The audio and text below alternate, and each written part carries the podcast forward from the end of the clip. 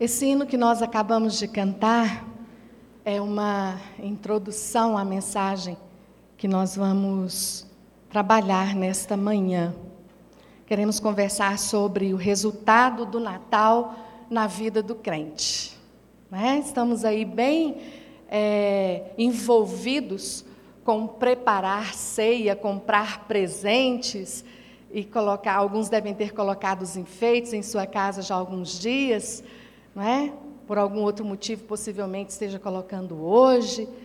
Então, todo esse, é, é, é esse, essa movimentação em torno da preparação para viver o dia 24, o dia 25, conforme o dia que cada um comemora, é, deve estar é, em torno de pensarmos no resultado do Natal na vida do crente. E isso deve ter é, uma reflexão a partir do momento em que o nosso Deus começou a anunciar o Natal. Eu quero fazer isso hoje lá no livro de Isaías.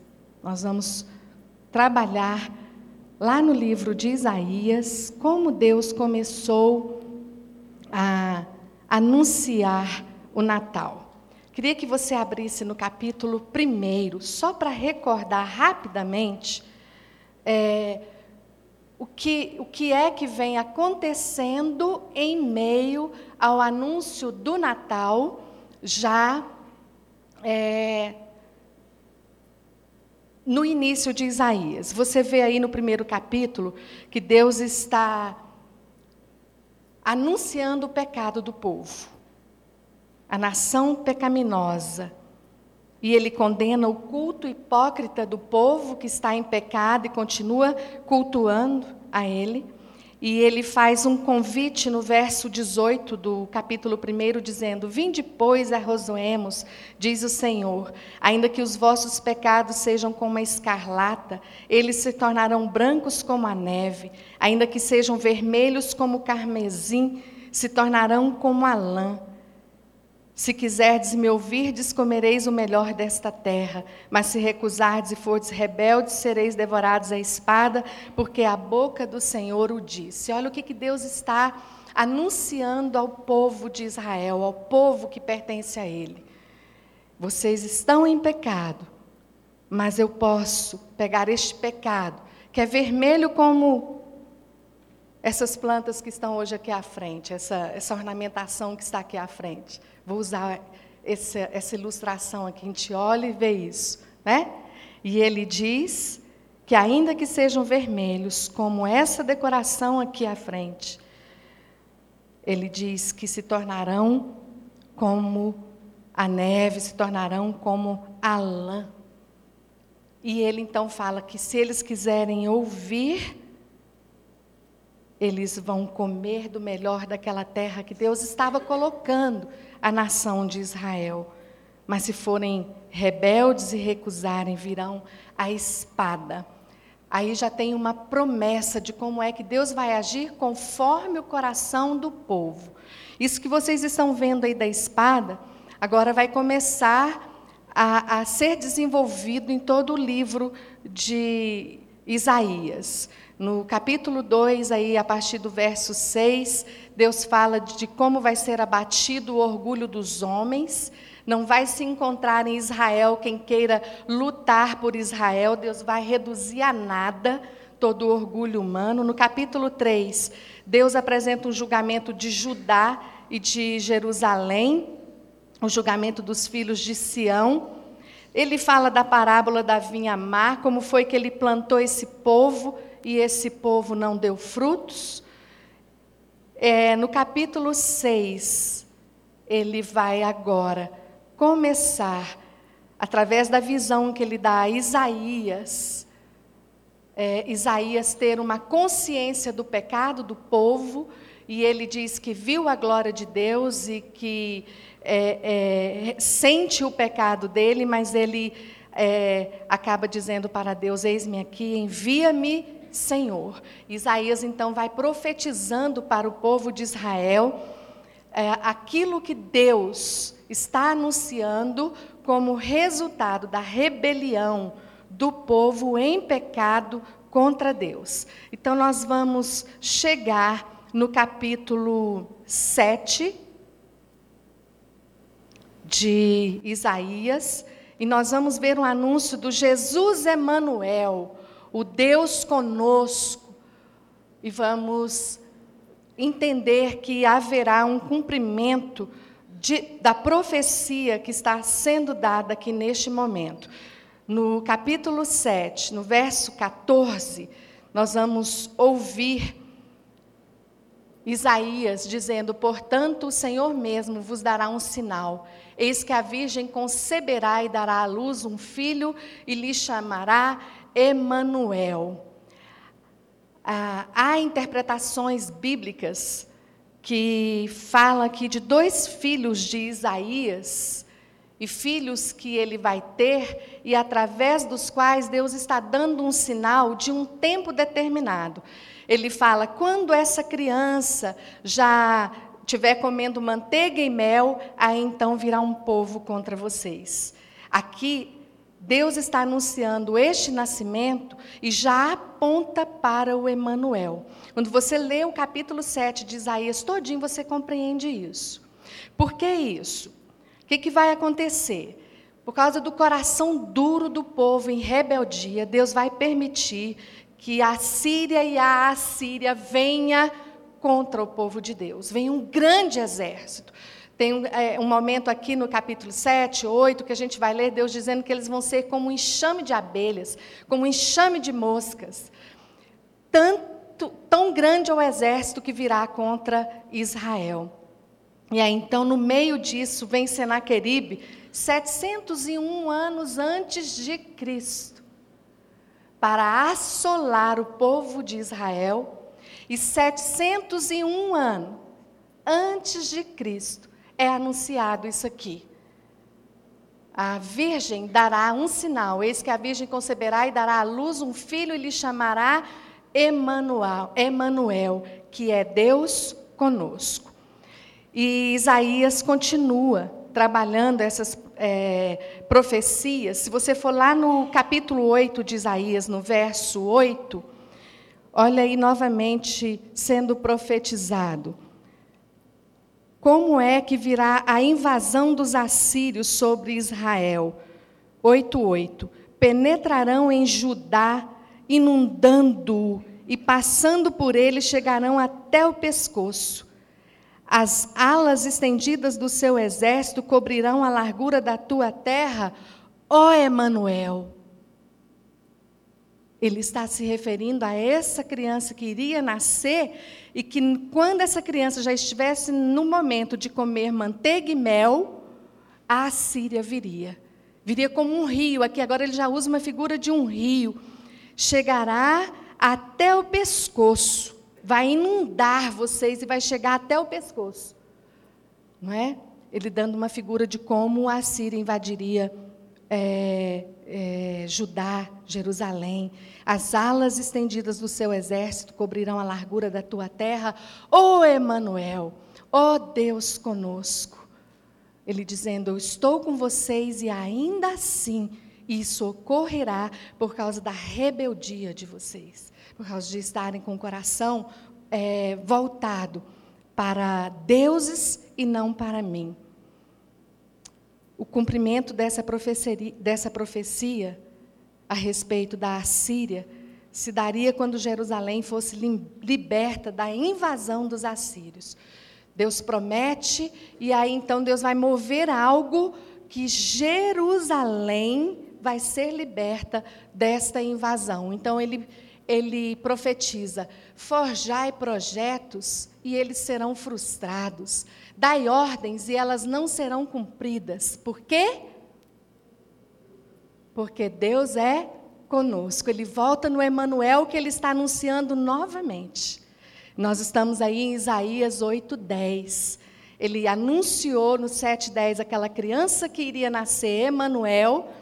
Nós vimos no 8:8 dizendo: "Ô oh, Emanuel, virá esse rio, um exército como um rio sobre vocês". E aqui ele está dizendo: porque Deus ia livrar Jerusalém. Deus está dizendo: forjai projetos, e eles serão o quê? Frustrados. Ele está dizendo isso para o exército da Assíria. Dai ordens e elas não serão cumpridas. Por quê? Porque Deus é conosco. Não é? E o profeta vai trazendo isso ao coração do povo, dizendo: existe um Deus que é com vocês, existe um Deus que está no meio de vocês, e vocês não reagem. Vocês não, não atendem à expectativa desse Deus de estar com o coração voltado para Ele. Vocês não reagem. E Deus está dizendo: virá um exército, mas Ele já está profetizando que Jerusalém será salva desta invasão. Essa profecia aponta para o nascimento de Jesus Cristo e culmina com os quatro nomes reais que expressam suas qualidades divinas e humanas, dando a certeza de que ele realmente é o Emanuel. Você vai encontrar isso aí na sua Bíblia, no Isaías 9:6. Vamos ler aí primeiro, depois nós vamos ler lá. Leia para você ter isso firmado aí na sua na sua Bíblia, se quiser grifar. Olha o que, que ele diz porque um menino nos nasceu, um filho se nos deu. O governo está sobre os seus ombros, e o seu nome será, vamos dizer, maravilhoso conselheiro, Deus forte, Pai da eternidade, príncipe da paz. Aleluia. Glória a Deus. Aquilo que ele foi profetizando desde o capítulo 7, daquele menino que ia nascer, que ia chamar Emanuel, vai culminar nisso aqui. Ele está apresentando um Jesus com suas qualidades divinas e humanas. Veja o nome: Maravilhoso Conselheiro, Deus forte, Pai da eternidade, Príncipe da paz. E ele diz que nasce esse, e o governo vai estar sobre os ombros dele. Então ele vai se fazer homem.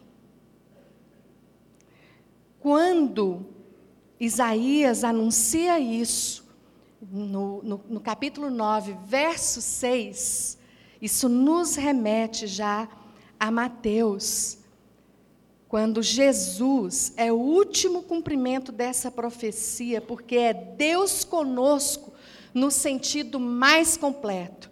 Então, lá no Evangelho de Mateus, nós vamos ler: Eis que a Virgem conceberá e dará à luz um filho, e ele será chamado pelo nome de Emanuel. E ele abre parênteses lá e diz que quer dizer o quê? Deus conosco. Deus conosco. Veja como foi caminhando essa profecia. 701 anos antes de Cristo. Mateus já está escrevendo aqui depois de Jesus ter nascido. E ele então lança a mão da profecia que foi dada lá por Isaías e ele repete. Vamos ler juntos? Eis que a virgem conceberá e dará à luz um filho, e ele será chamado pelo nome de Emanuel, que quer dizer Deus conosco. Esse Jesus que veio ao mundo, esse Deus que se fez carne, veio para nascer em cada um de nós. E se ele já nasceu em você, diga assim: Deus comigo. Que lindo, amém. tá, estão vendo esse sentido? Isso é resultado do Natal na vida do crente. Desde este momento de profecia pela boca de Isaías, olha o resultado do Natal na vida do crente. Nós vamos então refletir nesse Natal o Jesus Emanuel, Deus conosco, pensando da seguinte forma: Natal é Deus conosco, através do Emanuel, o filho de Deus, que nasce nesse mundo para a redenção da. Amém. Que nasce em cada um de nós para a nossa salvação. Aleluia. É isso que tem que ter significado para nós. Quando nós estamos no mês de dezembro, bem próximo do dia 24, bem próximo do dia 25. Mas, na verdade, gente, nós temos Natal na nossa vida todos os dias da nossa vida todos os dias da nossa vida. Ele está em nós. Ele é Deus conosco. Agora vocês viram o porquê desse nome? Ele é Deus conosco. Ele foi com Israel, esteve com Israel, no meio de Israel, numa nuvem que o seguia pelo deserto, numa coluna de fogo. Quando o exército veio para seguir, quando eles saíram do Egito, é, ficou escuro, uma escuridão entre o exército e o povo de Deus, que o exército não podia chegar até ele, e a nuvem iluminando, a coluna de fogo ia iluminando o caminho para o povo de Deus, adentrando o, o deserto. Que coisa tremenda! Esse é o Deus conosco. Depois eles terem visto tudo isso, mar vermelho que abriu, água que se tornou doce, água que brotou da rocha, maná que caiu do céu, codornizes que vieram para eles serem alimentados conforme eles pediam. Isso era Deus conosco. Deus estava ali, mas eles não, não atentavam para isso. Deus encaminhando com todos esses sinais, vem com essas profecias, anuncia o Emanuel, o Natal, o Deus conosco, para que nós possamos desfrutar disso todos os dias da nossa vida.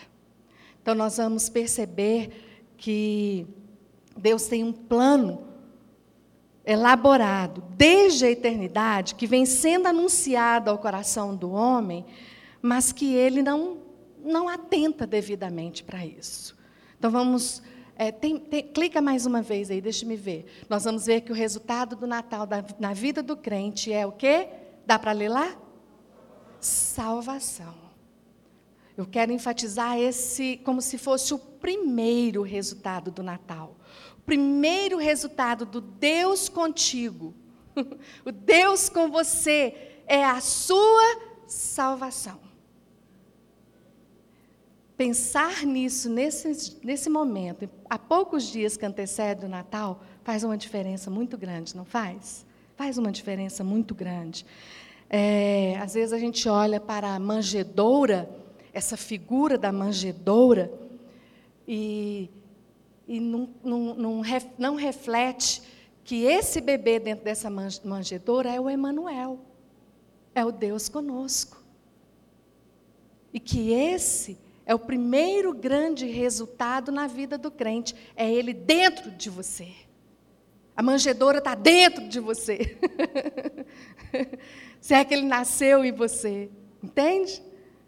Né? O povo de Deus não tinha isso. Nós temos, por causa que ele veio. Ele se fez carne. E ele vindo e voltando para o Pai, ele nos deu o Espírito. Então nós somos habitados por ele. É Deus conosco. Então, grande resultado é a nossa salvação. Assim como Deus salvou Jerusalém lá da invasão dos assírios e que falou que os planos eram frustrados, os projetos eram frustrados porque ele era Deus conosco ali no meio deles, assim é conosco.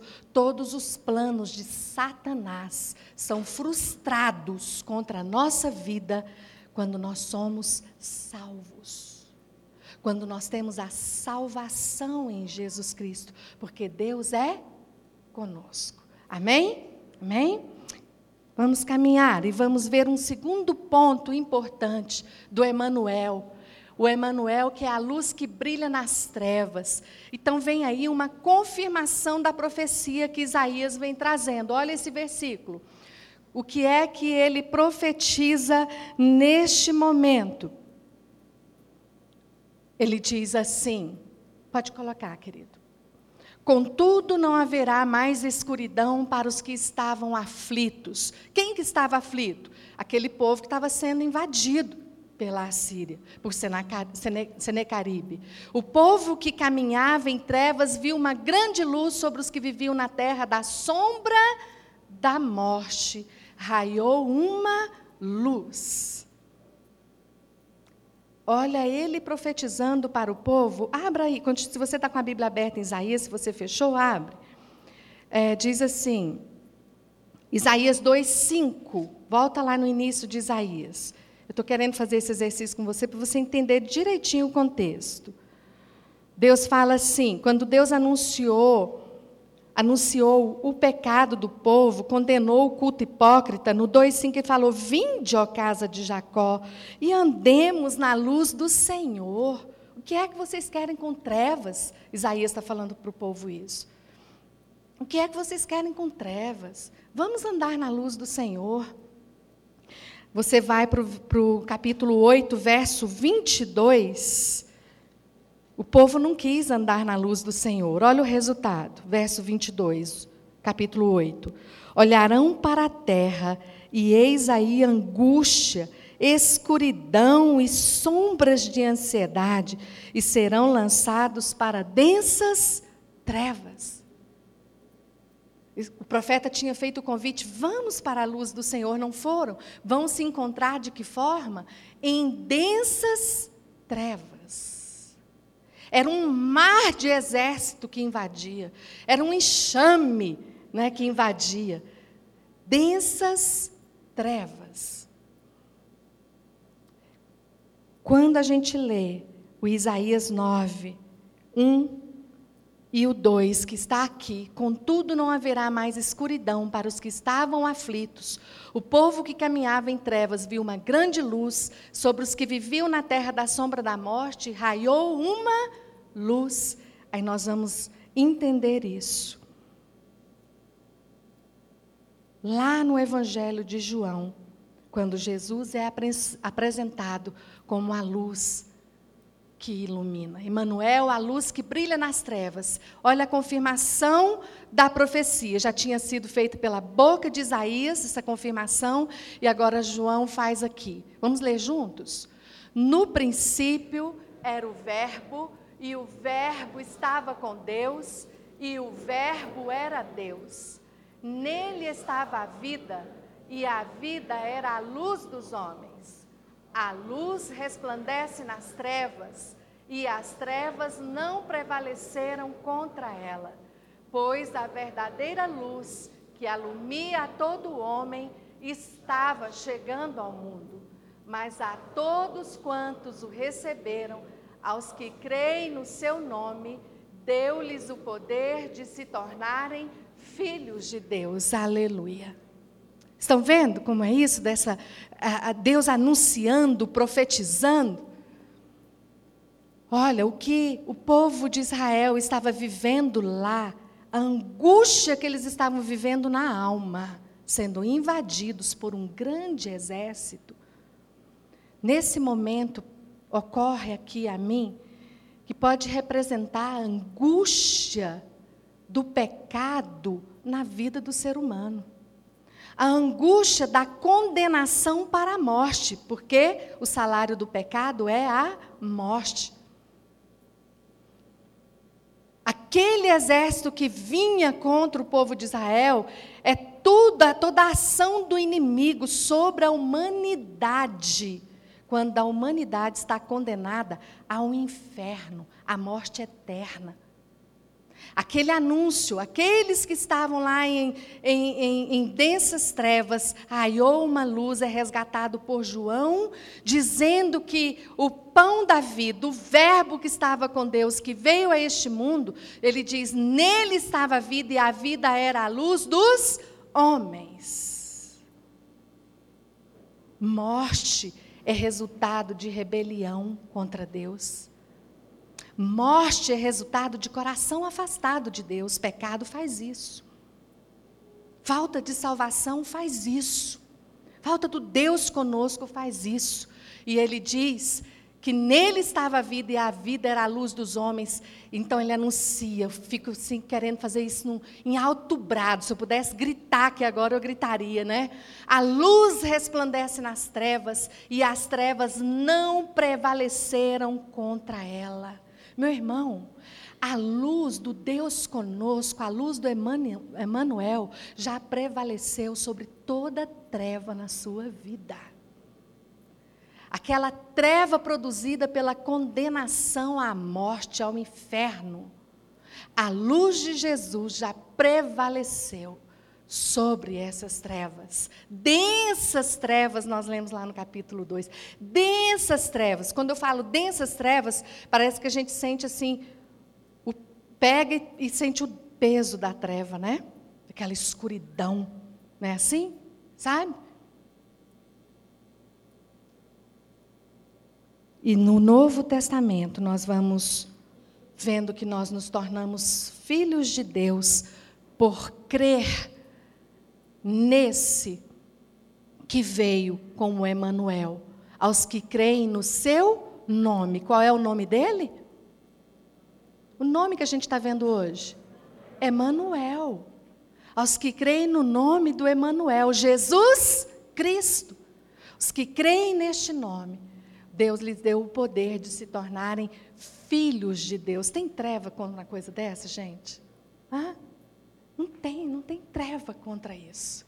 Você se tornar um filho de Deus e não um filho da perdição.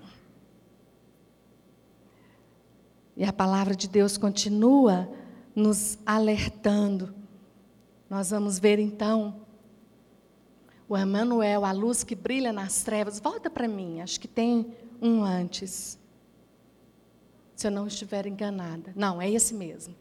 Nós temos que é, refletir, então, no Natal, que a luz do Natal é Jesus, é o Emmanuel que brilha nas trevas. A luz do Natal é Jesus. Luz representa as bênçãos, a presença e a revelação de Deus. Eu li isso na, num comentário da Bíblia de Genebra, achei interessante e coloquei para a gente refletir hoje. Luz representa as bênçãos, a presença e a revelação de Deus. Aleluias. Tem árvore de Natal aí, cheia de luz aí ao fundo, não é? E nós temos passado pelas ruas da nossa cidade e temos visto luzes ornamentando as nossas árvores. Tem uma quadra ali que as meninas falam que é a Disneylândia, de tanta luz na Asa Sul. É, é essas, essa manhã, ontem à noite, ontem à noite no jornal, estava anunciando a casa lá no Lago Sul, que foi premiada, de tantas luzes que brilharam naquela casa, a decoração que foi feita para o Natal.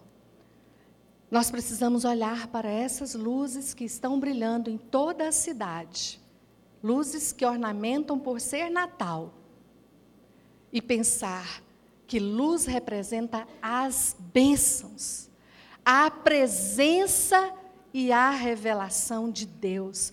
Luz que representa o Deus conosco. Ele é luz que brilha nas trevas. Então, nós vamos ver que o resultado do Natal na vida do crente é luz que dissipa trevas. Luz que dissipa trevas. Primeiro resultado, salvação. Agora, luz que dissipa trevas. A minha salvação tira toda densa treva da minha vida. A minha salvação em Jesus Cristo. Não é?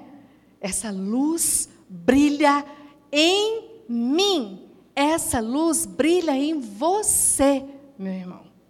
Amém? Amém. Glória a Deus. Raciocinando isso, do Emanuel, que é luz que brilha nas trevas, pode voltar, amado. Pode, pode, pode continuar. Nós vamos entender algumas coisas agora tá? O crente é advertido a seguir a luz.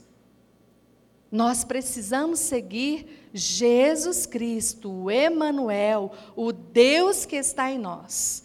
Precisamos seguir a luz. E o julgamento é este: a luz veio ao mundo e os homens amaram antes as trevas que a luz, porque as suas obras eram más. Não era para toda a humanidade já estar salva?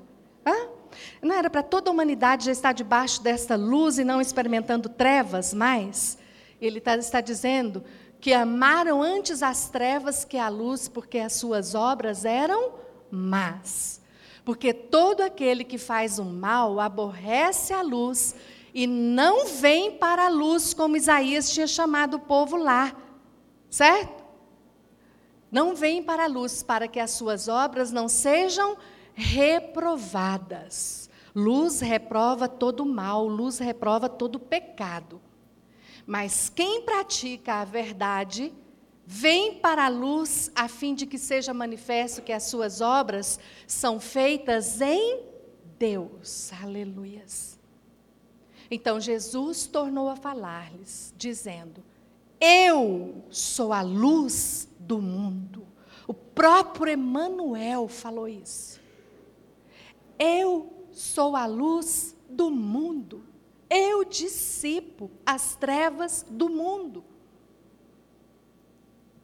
Quem me segue, de modo algum andará em trevas, mas terá a luz da vida.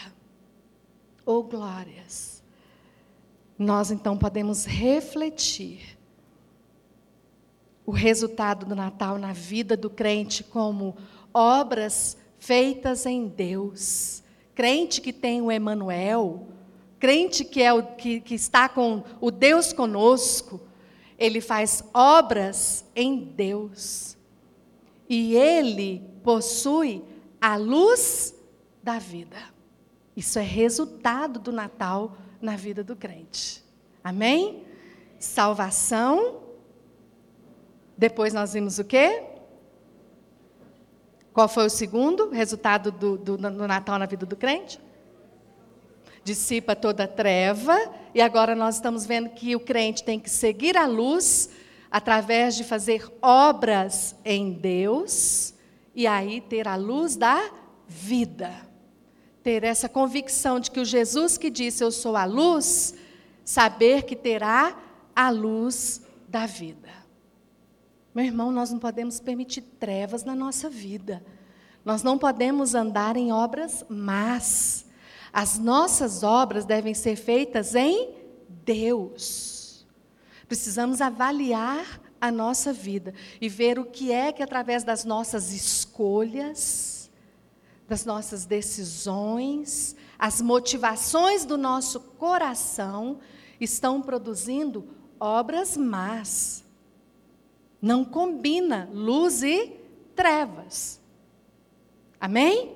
Amém. Louvado seja Deus. Mais uma advertência sobre o Emanuel, que é a luz que brilha nas trevas. O crente é advertido a andar na luz. Ele deve seguir a luz e andar na luz. Vamos ver o texto.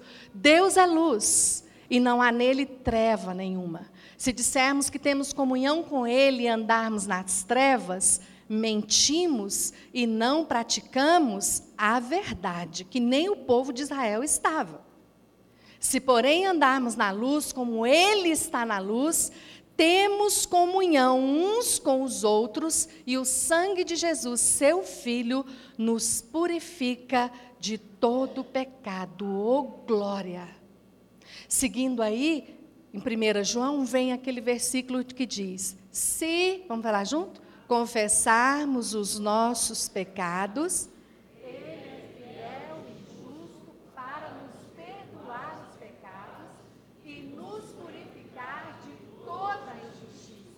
É dessa forma que eu ando na luz, quando eu confesso o meu pecado. Eu confessando o meu pecado, eu vou viver aquilo ali, ó, purificação de todo pecado, purificação de toda injustiça. Eu vou experimentar o perdão de Deus. Isso é resultado do Natal na vida do crente. O resultado é libertação. Libertação. Libertação é para crente. Libertação é, é, é obra anunciada por Deus através do Emanuel. Ele nos liberta de todo pecado. Amém? Agora, o que é que eu preciso? Ter obras em Deus e confissão do meu pecado. Seguir a luz e andar na luz. Confessando o meu pecado. Crendo nesta verdade aqui estabelecida, que o sangue de Jesus purifica de todo pecado. Todos os dias nós podemos fazer isso. Todos os dias nós podemos experimentar Natal na nossa vida, confessando o nosso pecado. E confissão de, peca... confissão de pecado precisa ser diária. Diária. Ele vem e renova e produz vida, porque pecado entristece o Espírito Santo. Pecado apaga o Espírito Santo. A luz fica assim dentro de mim, apagada. Apagada. Então eu vou para a presença de Deus e experimento esse resultado maravilhoso. Libertação. Olha, libertação vem acompanhada de purificação. Você pode ter cometido o pecado mais sujo, vamos dizer assim, sujo. É, eu queria pensar em algumas coisas agora adultério, prostituição, fornicação, envolvimentos escusos na sua sexualidade, mentiras, roubos. E não importa se é um roubo grande, se é apenas um, um clips, não importa. O que é dito para nós que o sangue de Jesus nos purifica de todo pecado. E nessa área da sexualidade, Deus faz uma obra de purificação tremenda. Envolvimento com drogas, nos vícios, né, drogas ilícitas, ah, o álcool, o fumo. Deus vem e faz, sabe o quê? Purificação. Purificação. O sangue de Jesus nos purifica de todo pecado. Rapazes que viveram a sexualidade fora do, do casamento, pré-maritalmente, moças. Sabe o que Deus faz quando você confessa o seu pecado? Junto com seu namorado, junto com a sua noiva, junto com seu esposo. Se aconteceu lá no namoro o sexo fora do, do casamento, confessam juntos a Deus e Deus faz purificação. Ele liberta. Liberta. Pessoas que viveram prostituição, nomes e nomes e nomes e nomes e nomes de envolvimento na prostituição. Sabe o que Deus faz? Ele liberta e purifica. E a pessoa vai viver sexualidade de forma abençoada. Sabe? Ele liberta dos vícios, purifica, e você vai viver o seu corpo, a sua mente, as suas emoções de forma abençoada. Então, resultado do Natal na vida do crente, libertação, e vamos incluir aí purificação. Anda juntinho. Né? Veio agora o meu coração. que mais que nos é advertido a respeito da luz, o Emanuel que brilha? O crente é advertido a permanecer na luz. Primeiro ele segue a luz, depois ele anda na luz e ele deve permanecer na luz, certo? Vamos ver. Aquele que diz estar na luz e odeia a seu irmão, até agora está nas trevas. Que isso? Interessante, não é? Odiar um irmão significa trevas. Aquele que ama seu irmão, permanece na luz, e nele não há tropeço. Olha como é que a gente lê na carta de Pedro. Ele diz assim: tenham amor intenso uns para com os outros, porque o amor cobre multidão de pecados. Multidão de pecados. Irmão, meu irmão pecou contra mim e eu estou odiando meu irmão, ele está dizendo: tenha amor intenso. Talvez tenha sido o amor que ele teve para enviar o Emanuel, não é? Tenha amor intenso uns para com os outros, porque o amor cobre multidão de pecados. E então nós vamos ver que a forma de trabalhar isso é perdoando perdoando-vos mutuamente como Deus em Cristo vos perdoou. Não existe amor intenso sem perdão. Amém? E o perdão produz o amor intenso. É no perdão é que nós amamos. Nós vamos ver que o resultado do Natal na vida do crente aí em relação a permanecer na luz é relacionamentos restaurados pelo amor e pelo perdão. Eu coloquei ali a figura de Maria e José com Jesus na manjedoura para representar esse amor intenso de Deus para conosco. E olha como foi o amor intenso de José para com Maria. O anjo vai, anuncia a Maria que ela vai ser concebida pelo Espírito. O anjo vai, fala para José, mas ela ainda não está desposada. O que, que José faz? Ele ama intensamente. Ama intensamente. Olhar para a manjedoura nesse Natal é a gente pensar que o resultado do Natal na vida do crente é amor, relacionamentos restaurados. Use de perdão. Use de perdão. Quem é que você não perdoou há muito tempo e que de vez em quando você ainda rumina isso? De quem é que você se lembra nesse Natal? De que fato você se lembra nesse Natal? Que representa falta de perdão. Você está perdendo tempo de viver esta bênção, esse resultado do Natal na sua vida. Amor intenso de Deus por você. Nós vamos ler lá em Colossenses que nós devemos perdoar como nós fomos perdoados. E Jesus nos ensina na oração do Pai Nosso, ele nos ensina: perdoa as nossas dívidas, assim como perdoamos os nossos ofensores, os nossos devedores. Aí, ele, aí Mateus explica: porque se você não perdoar, o Pai também não vai perdoar. Aí você fica debaixo de pecado. E com o coração endurecido e relacionamento quebrado. Relacionamento quebrado significa você não estar em comunhão com seu irmão. Nós vemos lá em 1 João. Deus é, é luz, não, nele não há trevas nenhuma. Aquele que anda na luz tem comunhão. Estão entendendo isso? Olhar para a manjedoura, olhar para as luzes do Natal, olhar na bolinha da árvore de Natal e ver lá a sua imagem Olha dentro do seu olho, na bolinha que está lá pendurada na árvore de Natal. Eu estou vivendo obras em Deus?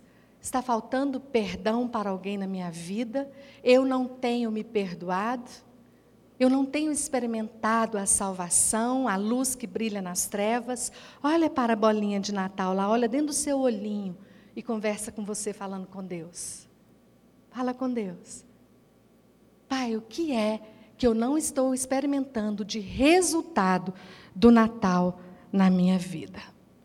Então, o crente anda na luz, permanece na luz e ele anuncia a luz. Vamos ver ali.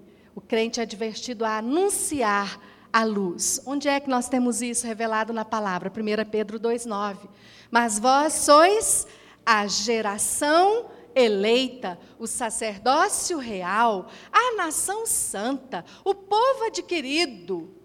Para quê? Às vezes a gente acha legal ver o que a gente é, não é? A gente vibra, eu sou nação santa, eu sou povo eleito, eu sou uma geração eleita, não é? A gente acha tremendo. Mas ele fez isso com você, como ele queria falar, fazer com o povo de Israel lá atrás, em meio às profecias de Isaías, ele fez isso com, com você para uma finalidade. Para quê?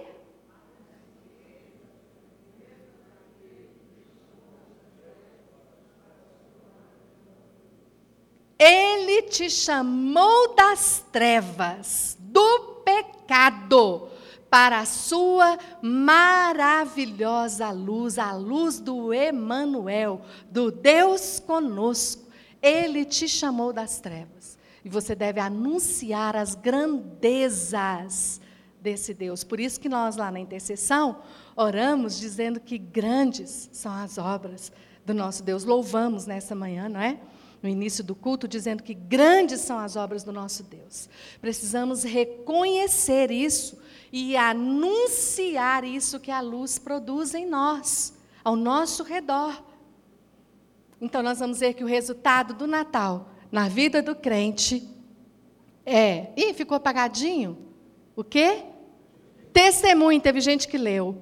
Resultado do Natal na vida do crente é testemunho. Você deve anunciar essa luz, o Emanuel e as grandezas desse Deus que te chamou das trevas. Sabe qual vai ser o resultado disso tudo? Andar na luz, permanecer na luz, anunciar a luz, por ser um salvo, por não estar em trevas. Sabe qual vai ser o resultado disso? Agora é bom demais. A gente sai lá de Isaías, passou pelo Novo Testamento e vamos para Apocalipse. Olha só. O crente o quê? reinará na luz. Olha aí a revelação da palavra. E ali não haverá mais noite, e não necessitarão de luz de lâmpada, nem de luz do sol, porque o Senhor Deus os alumiará, e reinarão pelos séculos dos séculos. Aleluias. Glória a Deus. Resultado do Natal na vida do crente? Resultado do Emanuel? Eternidade, gente. Vida eterna. Vida eterna. Comemore esse Natal com a sua árvore de Natal, com as suas luzinhas piscando, com essas que estão aqui. Vamos comemorar como terceira igreja, aquelas que estão piscando ali a ceia que vai ser feita na sua casa, ou se você vai comer em um restaurante, ou na casa dos parentes, ou de um vizinho, ou se dentro de uma UTI. E eu falei isso para esse ano, essa semana, preocupados do Ederlon continuar na UTI, não vir para casa comemorar Natal. Aí eu disse para ela assim: esse ano quando a gente tem Jesus, não importa onde a gente está passando o Natal e nem em que condições. O Ederlon está vivendo um privilégio de, com o Deus com ele, o Deus conosco que está nele, ele viver esse Natal ou na UTI, ou no quarto do hospital, ou em casa. Deus sabe. O importante, onde você estiver, fazendo obras em Deus, você viver o Natal desta forma, com esses resultados do Natal na sua vida. Aí vai fazer toda a diferença esse bebezinho na manjedoura, tá? Salvação, luz que dissipa trevas, obras feitas em Deus, luz da vida, libertação, relacionamentos restaurados, amor e perdão, testemunho, eternidade. Nós já estamos experimentando a eternidade. A gente não precisa morrer para experimentar a eternidade. E nem Jesus vir nos buscar, não. A gente já tem vida eterna. Quando a gente vive tudo isso, quando a gente vive o Natal na nossa vida, diariamente, nós estamos vivendo eternidade. Só vai se cumprir aquilo que está lá em Apocalipse. Pelos séculos dos séculos. Amém, querido? Concorda com isso? Vamos cantar Brilha Jesus agora com toda força? Sabendo que o Emmanuel é a luz que brilha nas trevas e que ele está em você, que você pode dizer para ele brilhar em você mesmo, tá? Depois nós vamos orar no final.